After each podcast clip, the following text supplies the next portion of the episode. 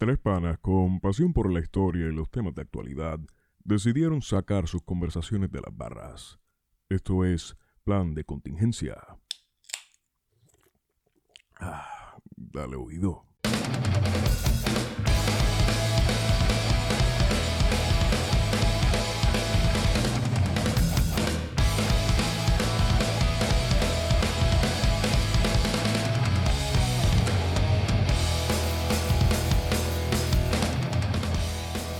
Buenos días, buenas tardes y buenas noches a todos y todas los que nos escuchan. Este es su podcast preferido, Plan de Contingencia, de regreso de unas largas vacaciones muy bien merecidas que nos tomamos para las Navidades. Queremos desearles un feliz año nuevo, feliz Navidad y todas esas cosas que, bueno, pues ya pasaron. Y yo creo que las vacaciones se supone que uno duerme y descanse y esté tranquilo, pero creo que desde diciembre 28 es. Diciembre 28. Desde diciembre 28 nadie ha podido pegar un ojo en este país y también, bueno, principalmente desde la madrugada del 7 de enero, cuando como a las 4 y pico de la mañana ocurrió un terremoto eh, como nunca lo había yo sentido. Yo no sé qué es lo que tienen las navidades o el fin de año o principio de año esta temporada en este país, que la tierra le gusta jamaquearse.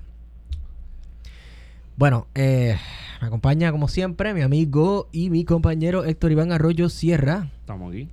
y Guarionex Padilla Martí, el comandante del sur.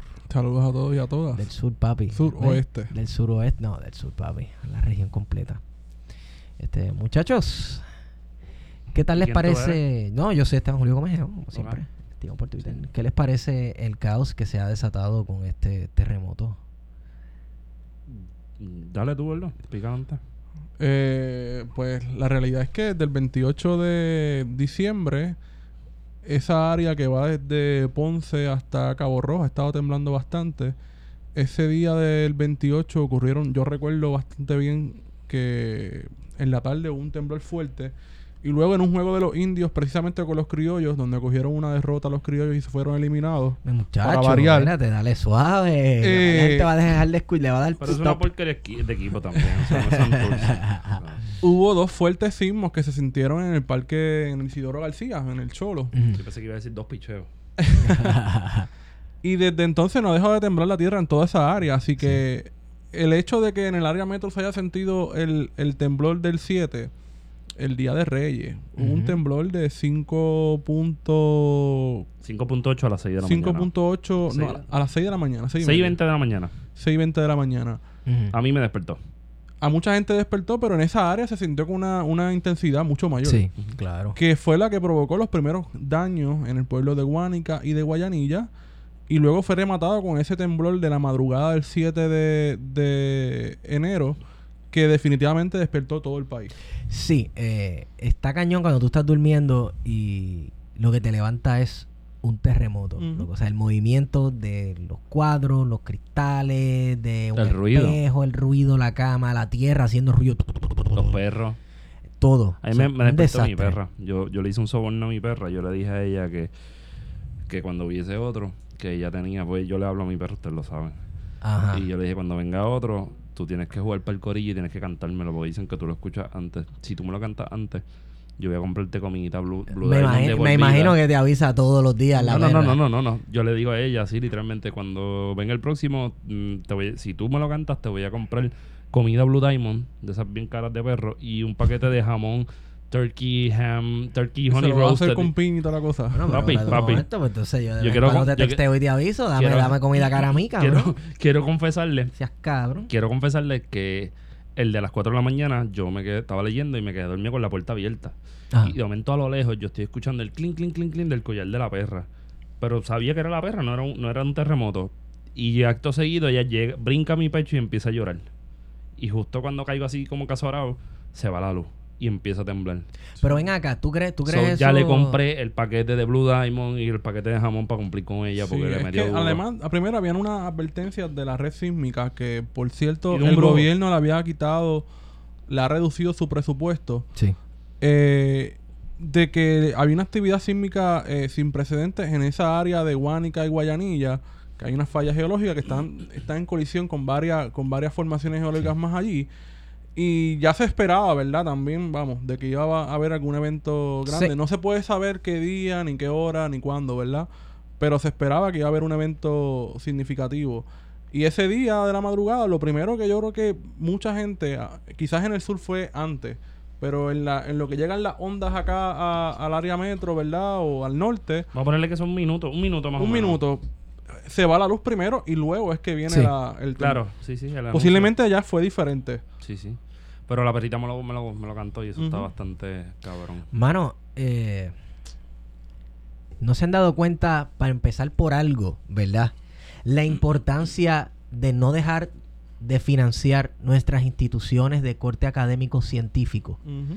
No sé si se han dado cuenta de toda la desinformación que ha corrido estas últimas, esta última semana, ¿no? Lo que, bueno, menos de una Desde que empezó ese enjambre sísmico o esa secuencia sísmica, empezaron a salir las teorías de de conspiración. teorías de conspiración que Y si lo hablamos- barco del fracking, que si esto, La- que si la-. Atlántida, Bien. la base. Y lo hablamos espérate, espérate, espérate, Lo estuvimos hablando ¿La con qué? con Atlántida. La ciudad perdida de Sí, sí, Atlántida, no, No, no, pero ustedes, Atlantis. no, ustedes me están jodiendo que dijeron Sí, sí, sí. Y hablamos de esto con Luis. Herrero, de, por ejemplo, el caso del fracking en específico, de esta per- persona conocida como Chucho, Ajá, Chucho que Almodóvar. fue una de las personas que se dedicó a regar esto del fracking y sacó un paper del Servicio Geológico de Estados Unidos. Mira, Chucho, quédate intentando regando buscar legitimar su teoría. Yo le creo los bochinches del PNP. O sea, que, que, que se quede regando los bochinches del PNP. ¿Y sabes por qué se los creo? Porque PNP. Porque, porque tienes razones para odiar el PNP y Sí, está no, lleno no. de odio y ese tipo de cosas. Y es como el que "Ah, bigote. diablo, ese tipo pero, Se lo creo por el bigote pero también. Chucho no es geólogo, mi hermano. Así que Ni No sé. Alguien me dijo que como él era empleado federal, No. Lo que pasa es que cuando tú trabajas para el gobierno federal te conectan al Matrix, o sea, como a Neo, Sí. que le dice yo quiero saber Sí. con Fu y le, le, le- le enchufan un cable en Y el te, cerebro. y te baja el software y ya. Exacto, y ya. pues, Sí. Pero esa por lo menos fue una de las teorías que predominó desde después que pasó empezó esta secuencia en el, Sí. 20 el 28 de diciembre. Fue una de las más que cogió auge y seguramente en la radio local del sur se le dio promoción, se, Es se, una pollita, pa. Se escuchó y en varias emisoras, no estoy hablando solamente de una en específico. Claro. Esto siguió corriendo, en las redes sociales también siguió Sí, corriendo. esa es la bola de nieve. Y en toda esta en toda esta región, y lo hablamos con gente en Ponce, y fue cierto, había gente que honestamente cree esa teoría del fracking, por más que tú puedes presentarle toda Cabrón, la el evidencia. montó un helicóptero a buscar la mierda esa. Sí, Sí. Y estaba, eh, y el- la cosa del fracking está. Y el está al lado efecto- de la estadidad. sí. Y el efecto que se buscaba fue el contrario, porque entonces le das más legitimidad y se construye todo este mito de que hay toda una conspiración de los medios. a y- un rumor sacado de Facebook con fotos super pixeladas en un formato super porquería, mi hermano. Hoy mismo La del llegó, puente. Hoy sábado, llegó, el puente mi aquel. tía envió un mensaje al WhatsApp familiar diciendo, se, o sea, va a colapsar el moscoso y la- las partes de abajo del puente todas agrietadas y todas esas cosas y es como, mano, y, y- y no, ni siquiera fue el link de la página, fue una foto. Y con ese tipo de cosas, fue una foto de pero tú ves la foto y tú dices, puñeta, es que no hay ningún semáforo. ¿Dónde No hay, en, el, exacto. ce- en el Teodoro el Moscoso Moscoso. hay un semáforo? No Sí. lo hay. Eh, ah, tenemos que tener mucho cuidado con estar regando información. Bueno, yo estaba diciendo que falta que envíen el mensaje de siempre de que los transportistas o los truquistas La señora ahora van a hacer un paro para no que sé qué. conoce a un militar en la Guardia Exacto. Nacional. Y... Sí, hablando de la Guardia Nacional, porque ah, podemos en- entrar a eso. Estuvimos en dos, tres, bueno, dos de los campamentos. Yo estuve en Peñuelas y estuve en Guayanilla en estos días. Eh, y uno dice, bueno, pues tú olvídate de eso. Nosotros estamos aquí bajo la cobertura divina del Imperio Yankee, con las Fuerzas Armadas más poderosas y organizadas que incluso se pusieron a frontear con Irán los otros días y todo. O sea, esta gente está ready to go. Eh, ah, hay que hacer la aclaración que la Guardia Nacional no es eso. Pero No, no, no, no, no. Yo sé que no es eso, pero vamos, a- a- La Guardia Nacional es para comprar con barato. uno ve, uno ve este gente uniformada y, y- y está el estereotipo este, no, pues eh, eh, la gente sabe lo que esta No, gente sabe lo que está haciendo. automáticamente tú invocas la Guardia Nacional porque para todos los problemas, la criminalidad, la sequía, invocas Sí. la Guardia Nacional y automáticamente se resuelven todos los problemas. Entonces fuimos al otro día del terremoto a Guayanilla Sí. y una de las cosas que pudimos observar fue en el campamento, en el estadio municipal, es que la Guardia Nacional estuvo allí una hora y no estuvo haciendo nada. Nada, estaban y fue el mismo día que la allí, activaron. sí. Entonces no había, primero, iniciativa propia, tú de decir, pues Sí. mira, ¿qué necesitan? Pues necesitan que montemos una casa de campaña grande, eh, que pongamos, qué sé yo, construir casas, construir en el mismo centro del parque que se puede Sí. hacer, para aliviar un poco la, la, la situación de la gente que estaba durmiendo en el piso, literalmente en un piso sin catre eh, y bajo una carpa que al mediodía en el área sur la temperatura Oh, sí. llega a los 100 grados. Frío un huevo. Entonces, allí estaban eh, como yo no lo voy a decir porque la Guardia Nacional, los muchachos de la y muchachas de la Guardia Nacional sean esto, esto, lo otro. La realidad es que lo No, que no, no la allí eran dos cosas, el desasosiego, o sea, en la entrada y, y el nivel de, de desorganización. Sí. Tú- los guardias, obviamente todo el mundo está como en un estado de pánico. Incluso los guardias eh, municipales que estaban en las entradas controlando el tráfico de quién entraba y quién salía, quién traía y quién venía a buscar, estaban súper desorganizados y vamos, también ellos, me imagino que la cuestión de los nervios, que de momento en ese, entre ese Ese gentío allí, estuvo temblando. entre ese gentío allí a- a- este, haya un temblor, eso asusta a cualquiera. Pero ¿cómo tú bregas con eso? Pues con una buena organización. Y eso fue lo que hizo falta, en, por lo menos en lo que yo vi en ese campamento de Guayanilla. Luego fui al de Peñuela, Eso fue después, otro día. eso fue otro día y fue peor. Pero una cosa que es importante, porque ese, estamos todavía en ese día de que fuimos a Guayanilla, es que si bien los municipios son la primera respuesta en cuanto a un desastre, Que ya ha quedado con, súper confirmado. eso ha quedado súper confirmado. Sí. Y toda esta gente que estaba en la paja de que hay que eliminar municipios y qué sé yo qué, y siempre se dijo que los municipios eran centrales en la, la primera respuesta. Sí. La realidad es que también hay otro componente que también son las respuestas. Primero las comunidades y Oh, sí. segundo las iglesias. Sí. Y las iglesias son súper importantes. Uno puede creer o no creer lo que, lo que uno piense de las iglesias. Pero hay muchas iglesias que desde el primer momento están metiendo mano. Organizaciones comunitarias, líderes comunitarios que desde el primer momento se han olvidado del municipio, del alcalde o de la figura de la alcaldesa. Y están ellos mismos organizándose, Sí. creando sus campamentos, apropiándose de los parques, de los centros comunales. Y ellos mismos construyendo un poder alterno al del municipio. Y el municipio se ha concentrado en unas áreas en específico, como es el caso de Guayanilla, que se Sí. han quedado en el estadio. Obviamente por la compli- eh, por lo complejo del municipio, porque Guayanilla no solamente es lo que uno pasa por el expreso, Claro. tiene un interior montañoso grandísimo.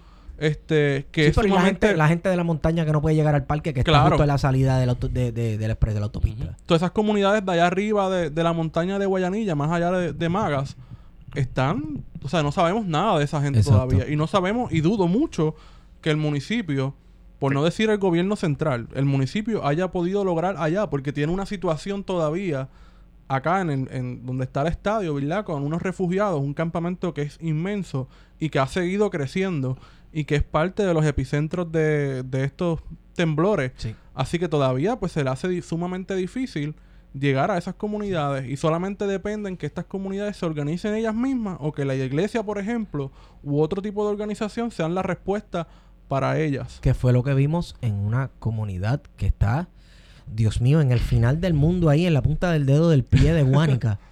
eh, en un pequeño parque de pelota que parte del personal que estaba corriendo eso, eh, eso allí, la organización, eran monjas. Eran monjas, sí. Entonces vimos algo totalmente organizado.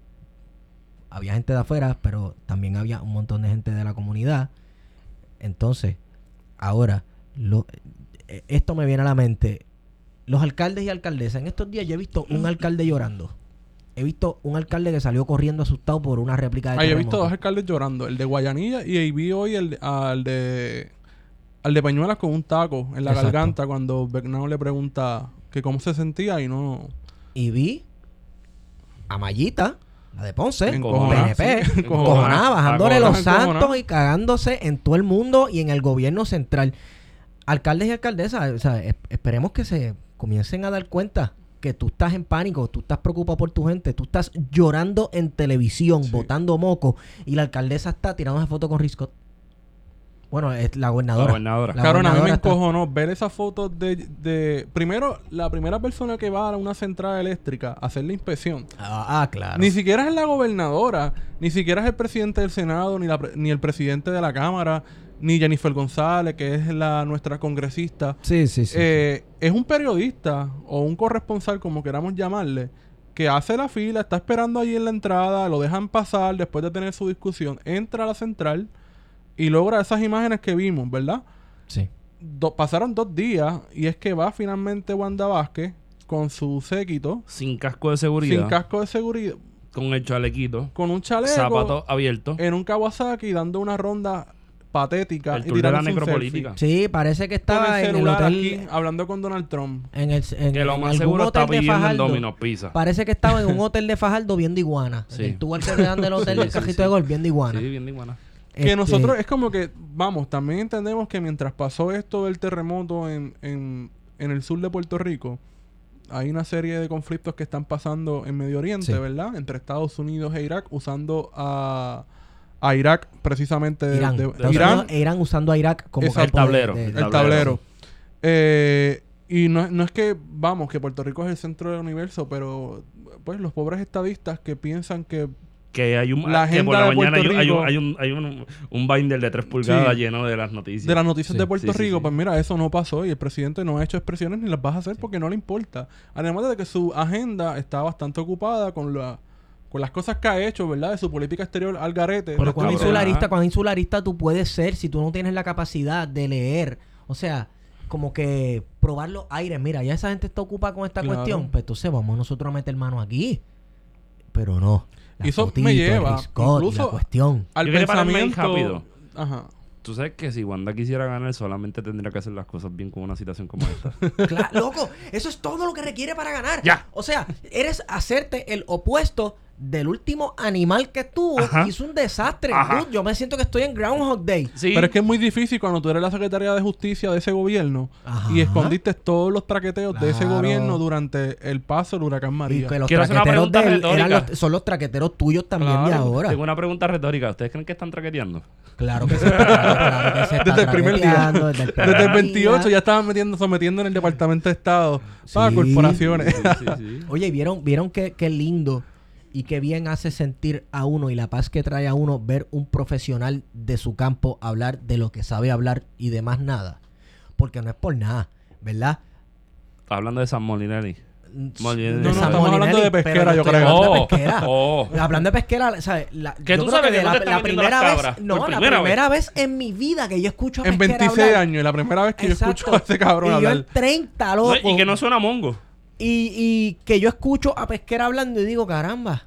Tiene ese- sentido. Ese, tipo, Mira. ese tipo sabe, Lo que, sabe lo que está hablando por primera vez en mi vida. Señoras y señores, así es que se hacen las cosas. Sí. ¿sabes? El, Sí. el- el Lo geólogo que pasa es pues, que el pesquera el- politiquero, el que va y se mete a una oficina de la Procuraduría de la Mujer con la bandera, ese tipo es un morón. Sí. Pero este pesquera que es ingeniero estructural, pues una persona, digo, Digamos, entre serio en comillas, su ¿verdad? campo. Serio es serio en su campo. Aunque Sí, un especulador de la vivienda en Río Piedra, pero eso es otro tema. Eso, eso, eso es otro asunto. Eso es otro Ay, Dios asunto. mío, Wario, me Eso se la lo podemos aquí. dejar en el remojo. Sí. Le echamos una bajita de jabón el águila y lo esperamos después. Pero mira, por ejemplo, a- ahora que También. la Guardia Nacional no ha podido ni siquiera hacer una letrina ¿Pero qué es la Guardia Nacional? Y La Guardia Nacional. estamos esperando- Ahora la Guardia Nacional tiene una base en Vega Baja, cabrón. O sea. o Están esas Homer mojosas O allí. sea, cabrón. Están ahí, en- están ahí mojo- Y lo único que Homer. está bien bonito de esa base eh, eh, es la comisaría para ir a comprar No, con. no, no. Lo los único bonito... C-130 están en peligro y no, no me quiero ni reír porque es serio. Eso Se perdió un avión hace un año y medio Oh, sí. después del huracán ah, María cierto. Es cierto. por irresponsabilidad de la Guardia Nacional de Puerto Rico. Pero lo que iba era Ajá. que, que FEMA, que aquí también se pone, se invoca FEMA es como este gran salvador, ¿verdad? De la situación de Puerto Rico. Tú dices FEMA y el carro prende. Y ya automáticamente. Esto es Ah, como. Yo estaba viendo la transmisión del Día de Reyes desde Guánica, donde estaba la gobernadora, y creo que le preguntan a alguien de vivienda sobre la estructura del residencial público. Y sale pesquera en un momento dado, y no sé si es pesquera o esta persona representante del departamento de la vivienda, y dice: Es que no hay problema porque eso se construyó con fondos federales.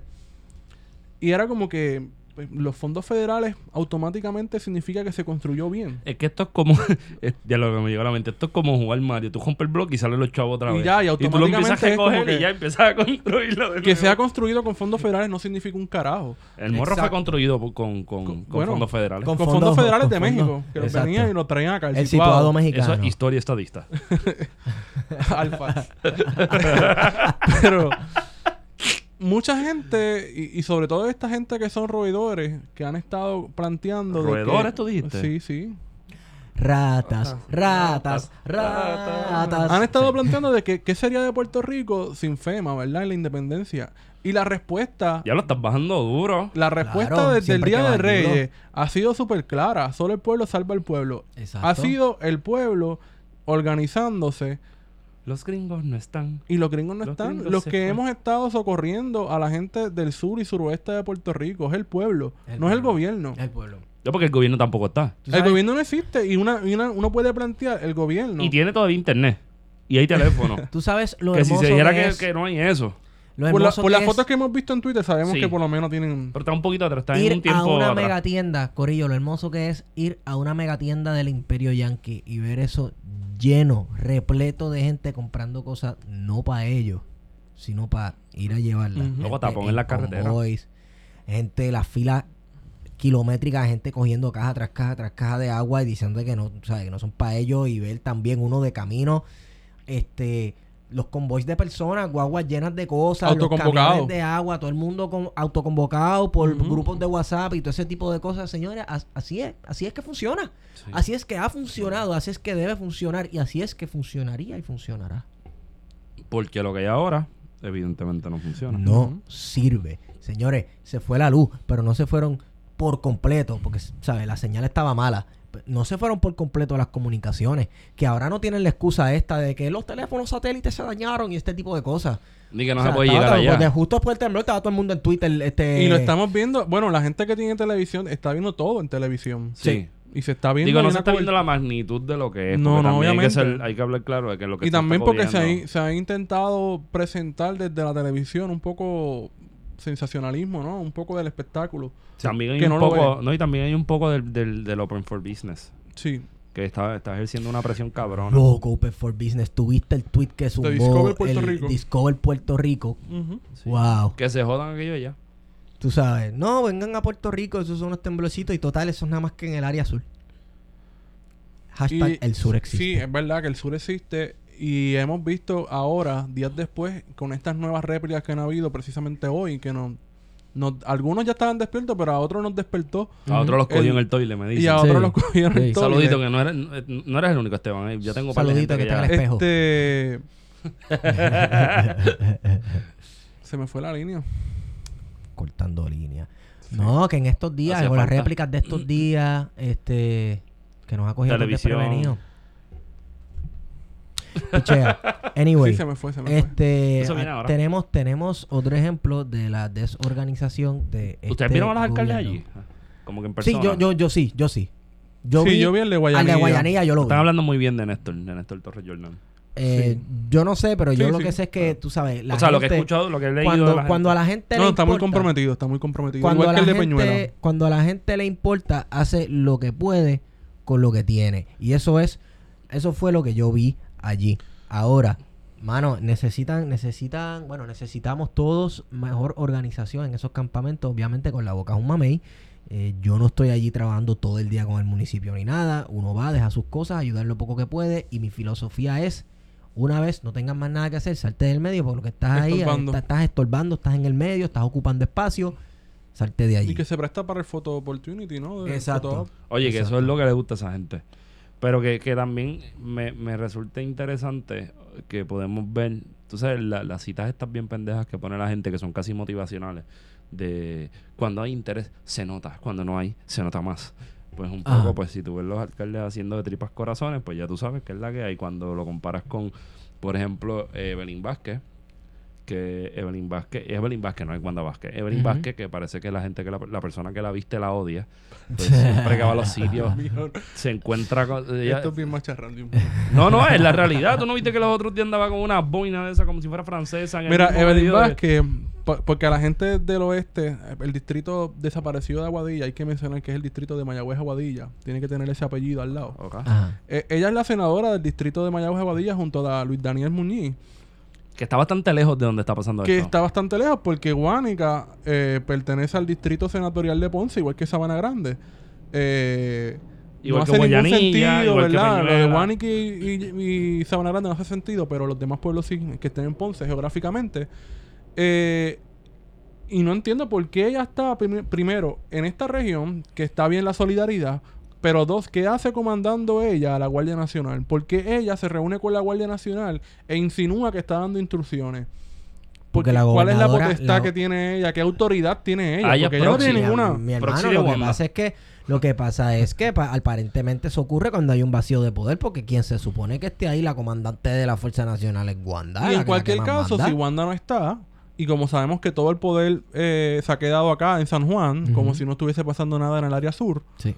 Pues le toca a los alcaldes. Tú le dices, pues mira, yo le voy a asignar una cantidad de efectivos de la Guardia Nacional a cada municipio y que el alcalde disponga de ellos y que dé órdenes o uno de las personas a cargo del representante del alcalde que diga, pues mira, Sí. hoy esta brigada de la Guardia Nacional va a ir para este campo a llevar agua o a abrir camino o a velar porque esta montaña que tiene problemas que se está deslizando, pues vamos a estabilizar la montaña o vamos a tumbarla o vamos a hacer lo que, Lo que haya se que tenga hacer. que hacer según las órdenes que establezca Claro. el municipio. pero Y bueno, eso no está en- en- pasando. esa situación lo que abre es el espacio para... Chanchullo. No, no, no. para problematizar un asunto. Hace falta, Y es- necesitamos los, los, los, los sonidos para ponerte trompetitas. Exacto. Eh, eh, el eco y la cuestión. Eh, la división del país que hay entre norte y sur, que ha sido histórica. Claro, La claro. partida de, de- de- de Puerto Rico, luego de San Juan, y la partida de San Germán, esto es desde los tiempos de España. Sabíamos quién recibía más y quién recibía menos dependiendo de lo que este, la situación requir- Y a veces se caen en clichés y demás de que no, que esta región, pero ciertamente lo que es el área sur, suroeste y este de Puerto Rico, porque no puedo dejar el área este, son regiones olvidadas. Sí. Y, y da- aparte de eso, son de las regiones más pobres de Puerto Rico, donde tienen unas altas tasas de desempleo. Y yo no he visto de parte del Departamento del Trabajo gestión, porque eso fue el Día de Reyes, el temblor. Y ya se podría haber estado gestionando el seguro por desempleo como mínimo, Sí. porque estamos hablando de que en el pueblo de Guánica y de Guayanilla y Yauco también se están perdiendo un montón de empleos. Ahora mismo fuimos el domingo nos dimos el miércoles nos dimos la vuelta por la guancha. Sí. Estaba cerrado, ¿sabes? Esa actividad económica allí, Sí. detenida por completa. ¿Cuántas personas perdieron sus trabajos porque simplemente se cerró la, la guancha como medida de precaución ante el... porque parte de la guancha quedó destruida? Y que, y que de por sí la vida es más lenta ahí. y que la vida es más lenta. Entonces, ¿está haciendo algo el Departamento del Trabajo para mitigar o por lo menos para darle lo que le corresponde, que es seguro por desempleo? No es una cosa Sí. Que te la están regalando, es que tú lo estás pagando. Claro. ¿O el Departamento de la Familia está gestionando asistencia nutricional para estas personas?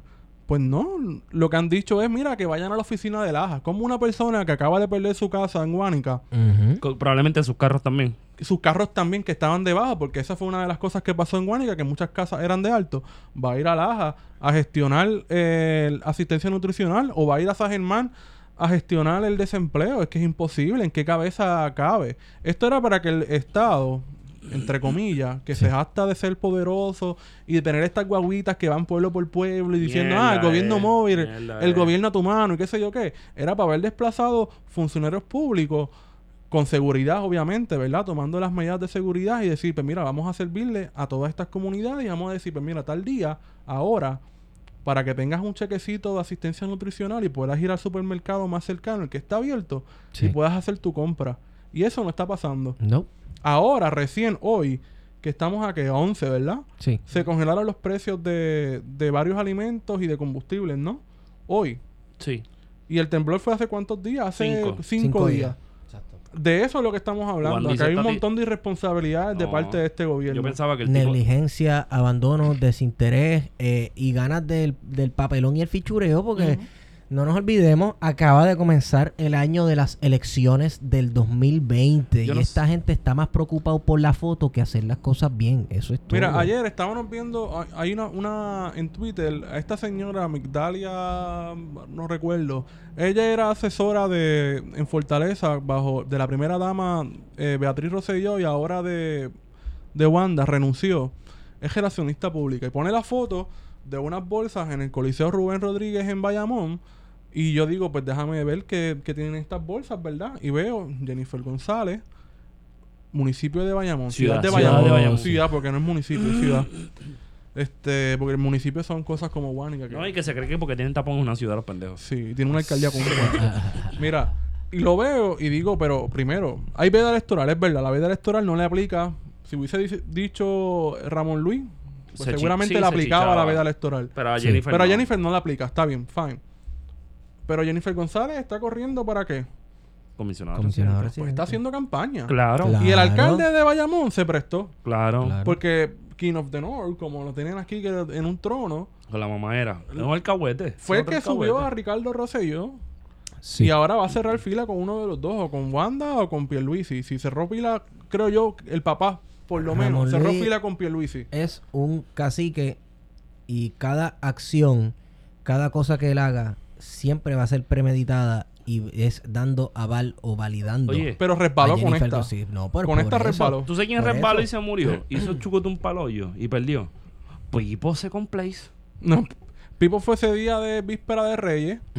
Abrazar Eh, gente y después la abrazar manos con gente y a subir fotos patéticamente Sí. en su página de campaña abrazando gente, o sabes, y era como que aquí, cabrón, tú no tienes ningún poder político hoy día, porque tú no diriges un carajo de agencia pública. A quien le corresponde a eso, de ver los efectos, de decir, pues mira, vamos a hacer tal cosa, independientemente nos guste o no, es el alcalde, a Papichi y a Wanda Vázquez porque le corresponde, porque es la gobernadora. Sí.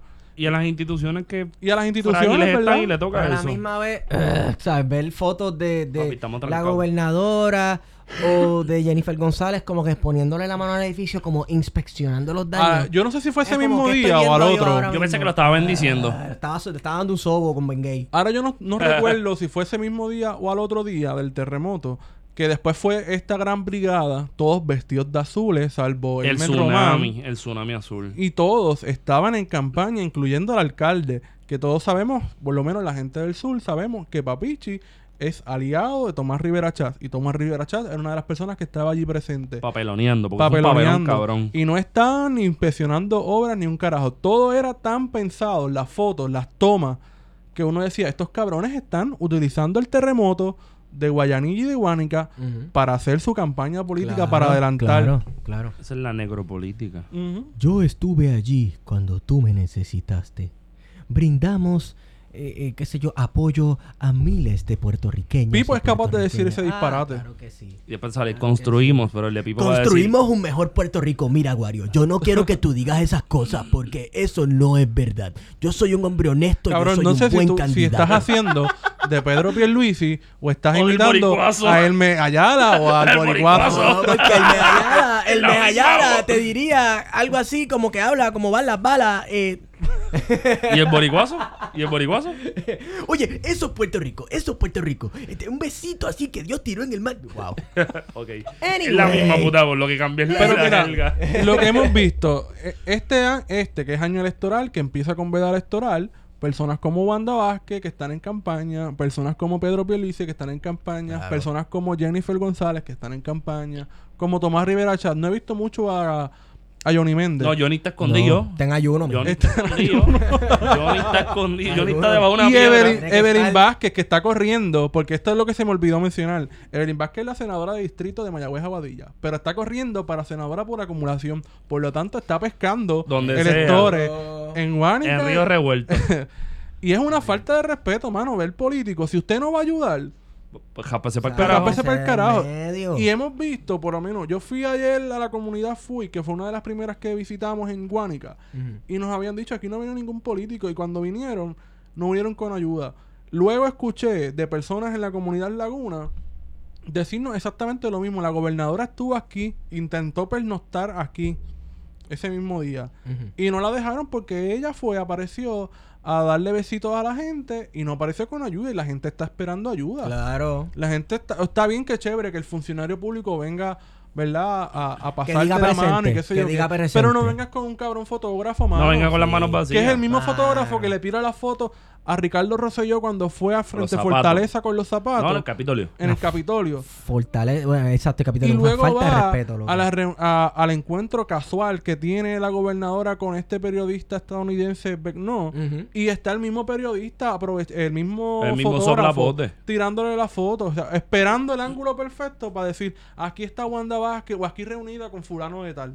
Porque así son los captions de estos cabrones. Aquí reunidos, aquí haciendo lo otro, eh, informándonos. Informando la información. hashtag informando la información, sí. Y ahora el nuevo, el nuevo truco de toda esta gente es Unidos por el Sur. Ah. El Que empezó truco. con Jennifer pero, o sea, y con Tienen la máquina aceitada, Ramón brother, Luis, sí. porque no se tardaron nada. Esos stickers estaban hechos ya, yo creo. Yo Wow. creo que esa, no. yo creo que esa gente Yo no creo en las teorías de conspiración, pero coincido. Tú sabes, loco, Esta eh, gente no pierde tiempo, no eso es a las millas. dude. O sea, tienen la maquinaria bien aceitada. Uno hasta se cree exacto que fue una conspiración del Imperio Yankee para Mira, comerse chavo. ¿Tú sabes qué es lo más, lo más cabrón? Es que esto es tan sencillo como llegar allí con suministros, tomar la labor que le toca al que juraron, ¿verdad? Cuando ellos juran defender la ciudadanía, ¿verdad? La constitución, y la constitución del enemigo, enemigo interior y eh, exterior. Exacto. Pues lo curioso es que pues a la gente va a tener que defenderla porque el gobierno se ha convertido en nuestro enemigo interior.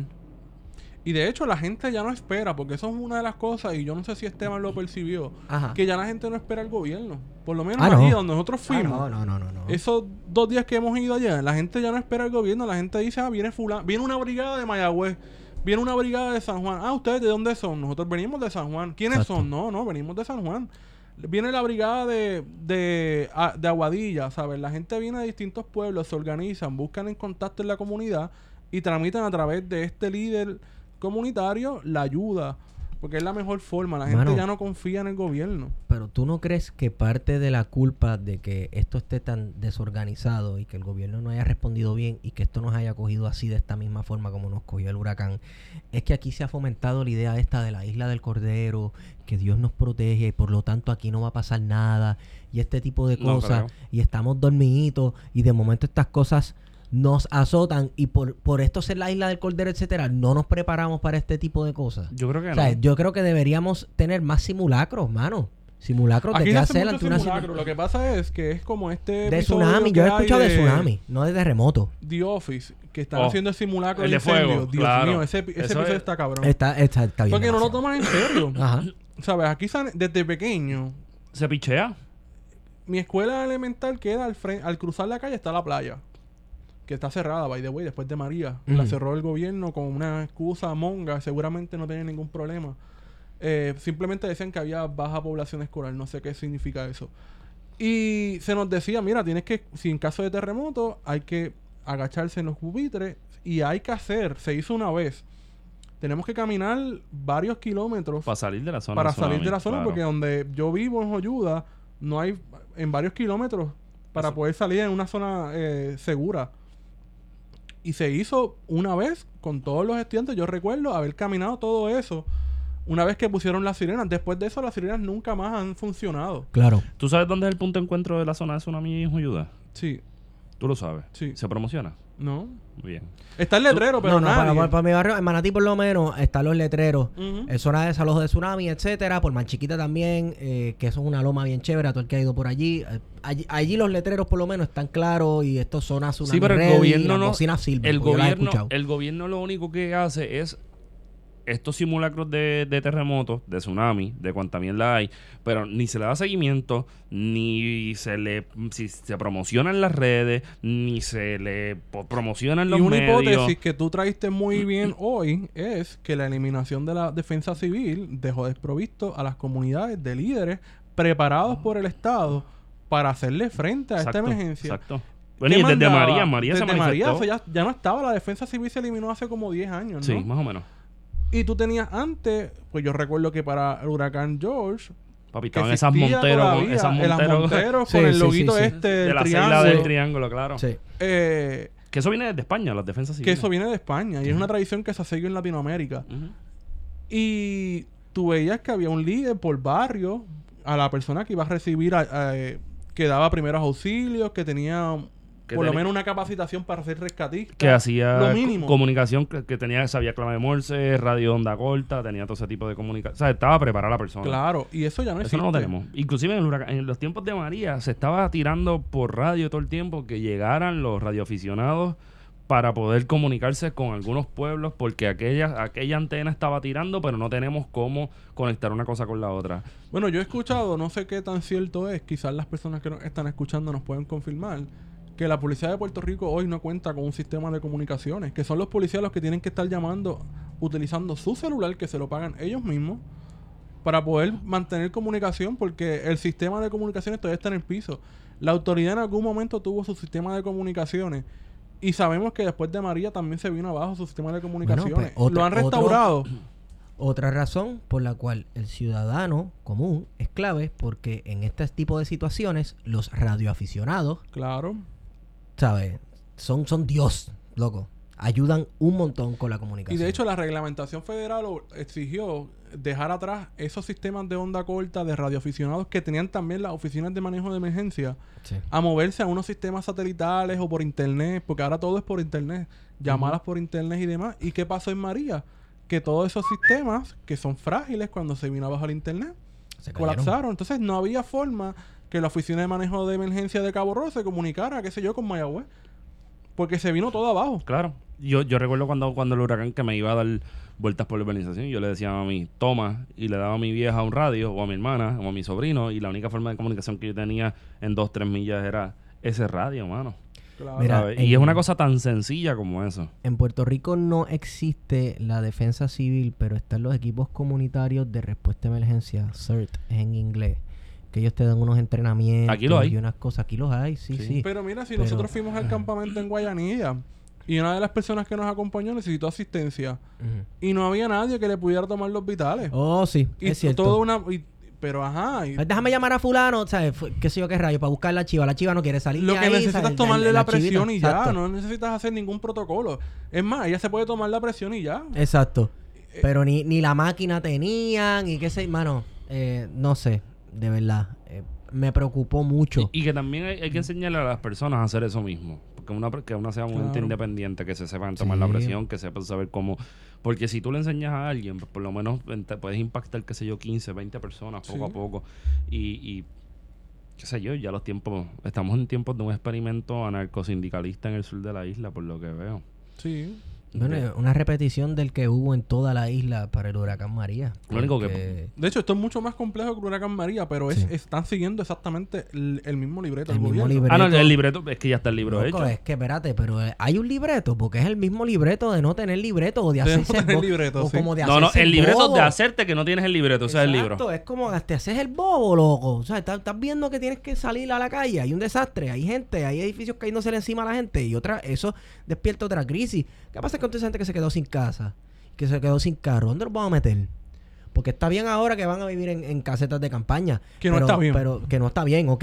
Pero, pero, pero, y, y en un mes, y en dos meses, ¿dónde vamos, dónde vamos a En poner un mes personas? apestan, en un mes apestan ya, de verdad. Siempre dicen que el muerto en A, tres días, a los tres días apesta. en la familia, vamos, eso es un Sí, refrán sí, Sí, popular. sí, sí, sí, sí. Y hay refranes populares que tienen Toda la sabiduría del universo. toda la sabiduría del, del universo. Sí. Pues mira, mano, hay muchas urbanizaciones vacías en este país. Un montón de Construidas que son nuevas y que nadie ha vivido porque nadie las ha podido comprar.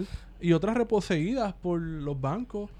Pues, mano, Los bancos van a tener que ¿Sabes empezar qué? a. ¿oíste? a los legisladores y legisladoras que son, tú sabes, los, los faros de Alejandría, que le encanta legislar cuánta pendejada. Y pues mira, Sí. tiene que ser una legislación Oye, para expropiar esas viviendas. Yo tengo una expropiese, yo tengo Si una no, idea. Que sea la ciudadanía que la expropie. Mira, pero y el condo, joda. y pero, pero, Y que se hagan brigadas y vamos. Ah, esa, esa vivienda no ha vivido nadie en varios años. Hay que rehabilitarla. Pues mira, haz una convocatoria na- nacional y vamos a hacer brigadas. Pero mira. vamos a la base de Roosevelt Road. No, vamos a tomar esas lejos. viviendas. pero si en Paseo Caribe hay un montón de casas allí, en Paseo Caribe hay un montón de casas allí vacías. ¿En qué? en Paseo Caribe, ¿Dónde es eso? En En- Viejo San Juan. Ah, no, pero eso tiene un daño San Juan. estructural. Ese Que, edificio que el se viejo hizo... mío dice que ahí le tienen que mínimo lo que le tienen que dar a Tito Kayak allí un apartamento porque se lo ganó. Pero Podríamos alegro, ¿tú ponerle- la lucha. Podríamos ponerle el complejo residencial eh, Alberto de Jesús Mercado. Como ¿Tú sabes por qué sea. me alegro? Porque la- Pero- los que ah. compraron ahí, todas esas viviendas tienen ya problemas estructurales. Claro, pues si porque eso está al lado eso del mar. Claro. Eso está al lado del mar. Y, ¿sabes? Jokes on you. A todo el que compró ahí. Y no es eh, envidia, como la gente no, dice. No, "Oh, no me da nada de la, envidia". no me da Ah, nada te de dijeron lástima. envidioso por, por la casa de aquel mogote y tú ¿Y qué pasó con la casa? Pues averiguando, los que están en esa casa, los tres, incluyendo la casa de Pili Rivera, la tuitera esta que se puso Ajá. a hablar mierda de la gente que tenía casa. Ay, Virgen Santísima la pilote. Alta Gracia. Papi, te vino hoy, el regreso es como que ¡vágata! ¡Sácata! Pues las casas se están jodiendo porque la se montaña se, está viniendo abajo. ¿Por qué? Porque construyeron en un mogote, lo en una montaña de piedra caliza. Que eso es un filtro natural. Claro. Y que la gente que construye ahí Entonces, la, gente, ven acá, la gente pobre que tiene que hacer vivienda improvisada en babotes. Eso está no en el garete, dinero, oh. Está en el garete. Pero entonces la gente, los riquitos que les dejan hacer sus casas donde les, eh, les da la gana, eso 15 no hay que sacarlos de Un allí, no hay que relocalizarlos, eso no hay que hacer nada con ellos. Ven el doble estándar de este país como si pa- pareciera que odian a la gente pobre, me cago en nada. Como que parece, cabrón, que es eso. Ni siquiera, Sí, ni exacto, siquiera exacto. es apodorfobia, ¿sabes? Es, es, es clase y ya. o sea, vamos, es lucha de clase clase. En verdad es una huele bichería. Sí. Clasismo puro. Eh, yo ahora no, de verdad, sinceramente, es algo que me preocupa. Yo quiero saber dónde van a, meti- a meter a vivir a toda esa gente. Yo lo que me preocupa además de eso es dónde carajo vamos a meter a gente incompetente como el cabrón de José Ortiz. Oh, bueno, en un zafacón. Porque ya ya no, José Ortiz no sirve ni para composta, no sirve día- ni para ser malo, no sirve ni para sopa, cabrón. El otro día estaba en Costco y venden unas fundas de basura que cabe una persona entera. Yo compro una Ya y lo mete, lo, lo botamos al zafacón. Ese tipo no sirve para nada. Es un incompetente y es un embustero. Y por ahí se acerca otro tuitazo. Hashtag José Ortiz renuncia.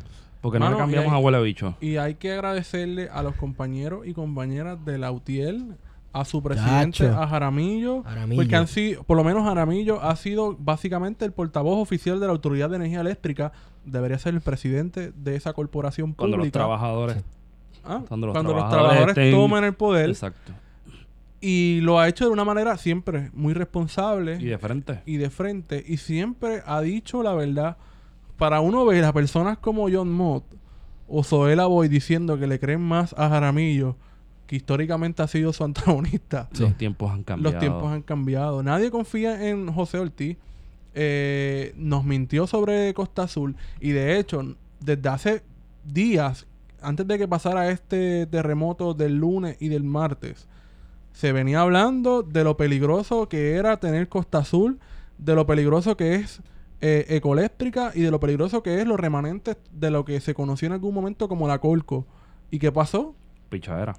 Pues tenemos la planta de Costa Azul fuera de servicio, posiblemente por un mes o por un año. No estamos, No se sabe. no se sabe. No se sabe. Eh, los daños son severos. Los daños en Ecoeléctrica tampoco se sabe muy bien. Y no se ha inspe- inspeccionado lo que fueron los depósitos de combustible que todavía tienen azufre y otros remanentes químicos eh, y peligrosos, ¿verdad? De la Colco. Es un desastre ambiental si añádele, pasara... añádele a eso la, la AES explotando los billboards ahora porque prendieron y se Porque metieron prendieron. al grid. Y que no dicho sea de paso, eso, que, se cojan el culo de cenicero. Porque Sí, no, que se vayan para el carajo. No solamente eso, cerca de, de la Colco, básicamente en menos de un kilómetro, hay un vertedero industrial donde se depositaron por mucho tiempo las cenizas de carbón y se siguen depositando otro tipo de material eh, industrial de las farmacéuticas, que es sumamente peligroso y no se le ha dado seguimiento. ¿Dónde está la Junta de Calidad Ambiental? ¿Dónde está el. Departamento de Recursos Naturales y Ambientales? Bueno, ya hemos establecido y está estipulado en este podcast que hemos dicho el Departamento de Recursos Naturales como que ha botado la bola, o bueno, ha dejado caer la bola. Aunque, ¿verdad? Uno tiene que hacer sus, eh, ¿verdad? Porque, por ejemplo, quien fue el guardabosque por mucho tiempo del bosque seco de Huánica, Miguel Canal, ha sido una de, una de las personas que se ha opuesto a la construcción de una Ah, de carretera a través carretera, del bosque seco. por Y el mismo nuevamente, medio. nuevamente, ahora que la carretera que lleva a Copa Marina, a Cañagorda ya, y a la Playa Tamarindo y a la isla de Gilligan está cerrada, obstruida porque se hizo bordeando una área cálcica, Un mogote. un mogote, y quieren construir por el bosque, yo estoy seguro que se le va a hacer frente y no se va a permitir que se construya una carretera por el bosque seco, que es un bosque importantísimo en Puerto Rico y a nivel mundial. Bueno, y si es necesario, allí estaremos, mano. Y si no, mano, pues la gente que vive allá, en esa parte de Copa Marina, que viven arquitectos, jueces, fiscales Ajá. y demás, ¿tú sabes qué? Pues, hermano, que se jodan porque construyeron en Expropiese. una falla. Y esto es una cosa de conocimiento eh, científico, que si hubo arquitectos e ingenieros estructurales que hicieron esas viviendas y esos hoteles allá, lo sabían porque de esta falla se conoce hace mucho tiempo. Y se construyó una central eléctrica cerca de una falla geológica, ¿sabes? La red sísmica se fundó precisamente cuando se hace el plan de energía nuclear en Puerto Rico, que inicialmente iba a ser en Aguirre y luego se hace en Rincón. Se fundó precisamente para estudiar los temblores en Puerto Rico. De ahí es que sale la red sísmica. No sale porque de Sí. repente alguien dijo, vamos a crear la red sísmica. Se creó para la autoridad de las fuentes fluviales. Entonces, ¿cómo es que se construyen toda la infraestructura vital para un país en medio de una falla geológica? Es una pregunta que hay que hacerse. Es que somos puertorriqueños también, ¿no? Sí. ¿Y qué, qué- a, a qué habla eso? ¿A la improvisación? Hay dos cosas. Bueno, hay nosotros. No hay ¿tú hay- crees? Una cosa no, cultural. hay tres ¿no? formas, hay Creo tres formas, por ahí. hay Yo tres formas de hacer las cosas bien hechas. Hay, hay tres formas, hay tres formas boricuas de hacer las cosas bien hechas, mal hechas y como las hacen los boricuas. ¿Qué? Colonialmente. Que es como, por ejemplo, las construcciones, los negocios de jangueo, que no voy a citarlo, ¿verdad? Pero tiene que ver con un oso que tiene tres pisos de columna en un barranco ahí guindando en el aire el edificio. O sea, no voy, a, no voy a citarlo, tiene que ver con oso. Ese tipo de cosas así que tú arriesgas demasiado por tratar de ocupar un espacio, por decir Sí. algo. Este... ¿Qué iba a decir? Pero lo que dice, ¿sabes? A todo lo que Ujú. esta discusión que viene de lo que dice, de lo que plantea Esteban de la vivienda, bueno, es que eso es un problema grandísimo que vamos a tener ahora. Y el del problema de la vivienda lo hemos tenido siempre. Y el ¿verdad? desempleo en el sur que Vivienda va a aumentar. accesible. Sí. Y que ahora se va a agravar, ¿verdad? Con el, sub- el, el desempleo, que ya en esa área de por sí rondaba entre el 27 al 30 y pico por ciento. Ahora va a llegar a niveles del 60%. En una zona que está deprimida económicamente Sí. mucho más que otra. Donde la actividad económica gira en torno a la agricultura, porque ni siquiera es el turismo sobre todo en Guánica. ¿Qué, qué, qué van a hacer? O sea, ¿qué van a hacer con esta gente? ¿Van a seguir viviendo en un parque de pelota? ¿Sabes? Al aire libre, ¿sabes? Vamos como país a pensar... Como los campamentos, bueno, ¿será que se, se, se harán comunes los campamentos de refugiados en este país? Como los palestinos y este tipo de cosas. Como los haitianos en los 90 cuando venían a las fiestas patronales. Bueno, dale suave, que yo vi una gringa por ahí decir que... Que... Que los- el terremoto de Puerto Rico se parecían a los ataques aéreos a Gaza. Este... Ahí se le fue la guagua. No, pero Sí. yo voy a otra a decir, ay, cogerlo suave. Que esto- Porque los si demócratas usted no están en al garete. California. En California sí que está cañón. Sí. allí no. Ay, Dios mío, señor.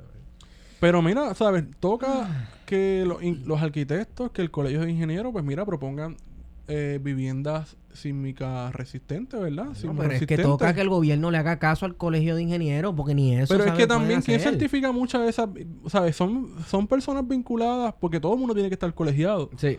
Entonces es como un negocio redondo porque no, el colegio de ingenieros dice una cosa, pero después tú vas y quien certificó esa estructura es un ingeniero que está colegiado. Mm. Entonces no hay ningún filtro, no hay ninguna fiscalización de esta de este colegio, o lo hay.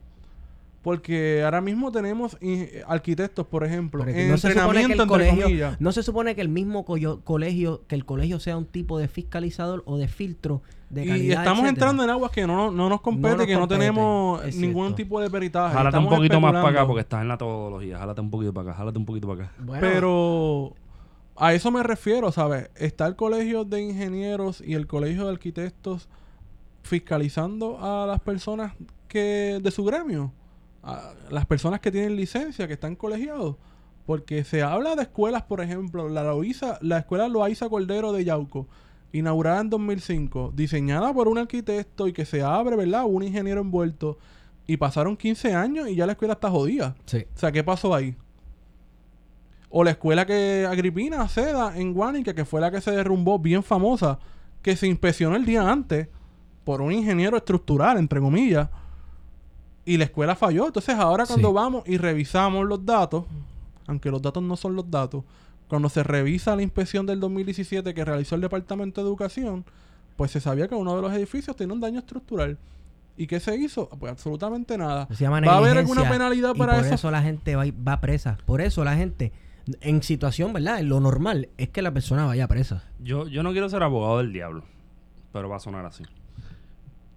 Puede ser que una- un ingeniero o ingeniera junto a arquitectos, whatever, vayan a, un, a una escuela y la revisen y se vea que esté funcionando bien y que sean personas con un cierto nivel de seriedad y compromiso con la disciplina.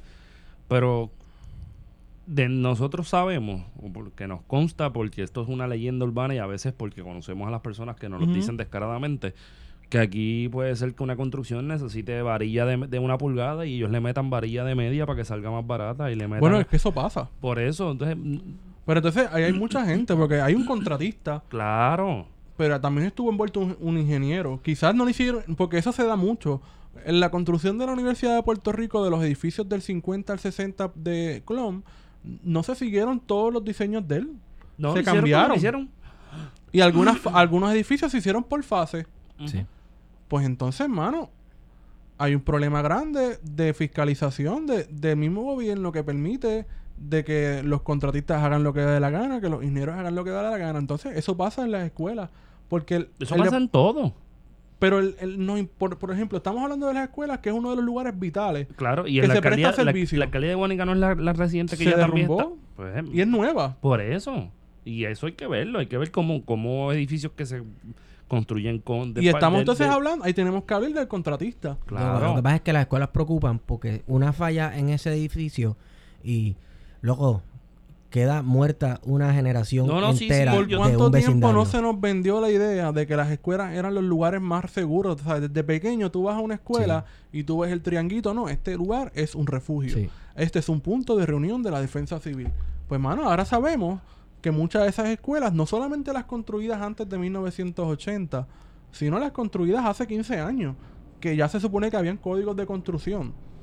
Pues no, no cumplieron. Hay un problema ahí, ¿sabes? Yo como gobierno diría, pues mira, yo tengo que llamar a capítulo al ingeniero o ingeniera, si está vivo, Sí. al arquitecto o arquitecta y al contratista o contratista, ¿verdad? Que hizo la construcción. A esa gente hay que llamarla a capítulo. Sí. ¿Tú dices contratista o contratista? Contratista hombre, contratista mujer. Oh, Contratisto. exacto. Contratiste. ¿Algún problema? No, no, es que me quedé como que metido. Este, sí, pero ta- claro, yo coincido con eso, pero también lo llevo hasta, a- hasta que hay que fiscalizar los trabajos que se están haciendo con dinero de la- del erario público. Pero claro. en general, porque... Vamos, pero el, el Pero las escuelas privado son también. lugares esenciales. No, claro, O sea, las no es lo escuelas mismo- también, los hospitales, cabrón, los hospitales también están recibiendo cantazos y vamos, edificio como, la, como una alcaldía que es reciente, que se inauguró hace poco, que, se, que esté rompiéndose.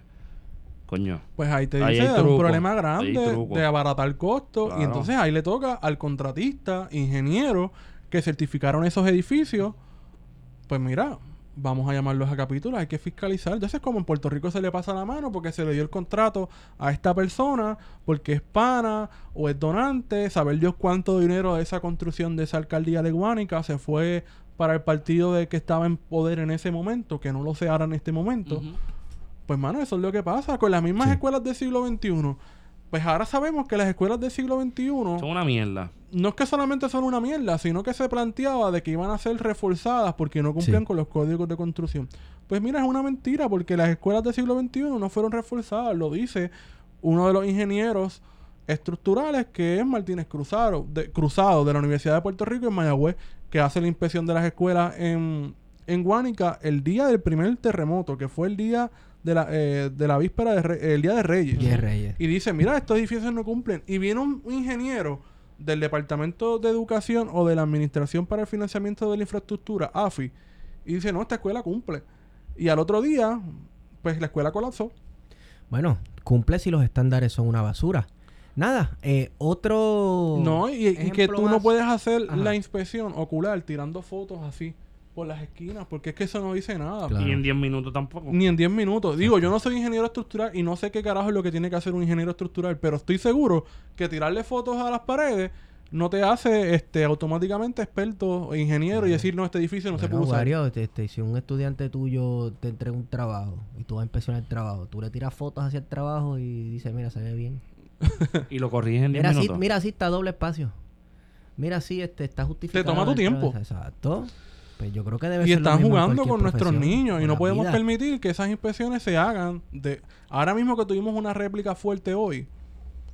Hay que volver a hacer esas inspecciones porque eh, seguramente se afectaron muchas escuelas. Se tiene que hacer todo el tiempo que, que, que, que esta se agite. Y esto Claro. está agitándose todo el tiempo. Sí. Ya, ya para mí es De cotidiano. manera que lo responsable es suspender el, el- el programa del Departamento de Educación, que son las principales escuelas y las que están dando mucho problema. Porque de momento no sabemos la escuela privada, pero estoy seguro que en las escuelas privadas es peor. Tiene que estar igual. Hasta peor. Sí, sí. Mira, eh, ya nos dijeron que los temblores van a seguir durando el resto del año, básicamente. Que esto va para largo, las réplicas van para largo. Se han abierto otros debates como, por ejemplo, deben o no llevarse a cabo las fiestas de la calle de San Sebastián. Debe dársele un giro humanitario a las fiestas de la calle San Sebastián en el que todo el mundo vaya a comprar artesanía y parte de los fondos que se recauden allí van a los damnificados, etcétera. Eh, ¿Qué vamos a hacer con este gobierno que nos sigue metiendo embuste? Ahora mismo veo una noticia que dice de Portosan Incorporate que dice, porque dicen que no hay baños portátiles, tenemos sobre más de 100 unidades disponibles. o sea que la, la narrativa de que el gobierno está diciendo de que hay que suspender las fiestas de la calle de San Sebastián, que yo estoy de acuerdo que hay que suspenderlas. Yo, bueno, la No se yo, debe- yo para allá no voy, mi hermano. No, no debe girar en torno a un baño portátil. Eso es un Ah, disparate. no, claro. Claro. Y eso es politiquería pura de medir fuerzas entre la alcaldesa y, Eso es y pendejería. Y tú te das cuenta de, de que la importancia vuelve y recae en la cuestión de, de ganar elecciones. No Claro. no hace- y vamos, es lo obvio, pero... pero Porque entonces, porque la Guardia Nacional no puede hacer un baño? Pues ya sabemos la respuesta, no puede hacer nada. Sí, porque pones a nueve y lo que hacen es jalar una soga y reírse todo el día. Sí. Mira, yo creo que podemos ir cortando. Podemos ir contando, pero Sí. eh, Esto es un desahogo. quiero dejar quiero dejar dos asuntos Que te corté sobre la harina, perdón, Esteban. No, no, no, que quiero dejar ese asunto sobre la mesa. ¿Cómo vamos? O sea, ¿qué, qué nos toca hacer de aquí en adelante? Porque tenemos las manos llenas con esta situación de ayudar a nuestros hermanos y a nuestros familiares del sur y a la misma vez de no quitarle el ojo encima a esta gente que en medio de una crisis nos sigue este, metiendo embuste y vendiendo falsedades. Y quiero dejar eso sobre la mesa porque eh, sería una buena discusión para otra nota otro episodio. Yo creo que ya con esto podemos concluir. Yo creo que sí. Y regresamos, ¿no? Regresamos pronto. Eh, Bueno, ya regresamos cuando la gente escuche esto. ah, bueno, sí, sí, ya. ¿Cuándo va a salir esto hoy? Yo entiendo, no, no lo podemos tirar mañana con calma. Mañana a primera hora. Ok. Mañana a primera hora rompemos el sello. Bueno, me consiguen en Estigón por Twitter. A mí, arroba PHTO. Y en Huerocandanga. Eh, en tu iglesia, ¿qué están haciendo? Ah, en mi iglesia están recogiendo eh, pues artículos de primera necesidad. Cualquier cosa me escribe eh, a los DM de Twitter, Estigón por Twitter. Me tira allí. Si quiere hacer un donativo de artículos, eh, no le voy a pedir que hagan donativo de dinero porque a mí no me gusta eso. Ni de ropa, por favor. Ni, ni de, de ropa. Si es muy este, chiquito, este man se la pone. No, que yo tenerlo con esta panza que sacaba en Navidad comiendo pan todos los días, muchachos. Este, eso es lo que están haciendo en mi iglesia. Hoy fue un grupo hacia Ponce, porque hay una iglesia Nuevo Testamento en Ponce. Se iban a, juntar con los hermanitos, como nosotros nos decimos allá. Y iban a repartir también unos víveres y unas cosas que se recogieron. Pero cualquier persona que quiera cooperar puede hacerlo eh, tirándome al DM. Yo le doy la información, le doy los contactos. Estigón por Twitter. Eh, yo creo que con esa hemos ido con ustedes. Plan de contingencia.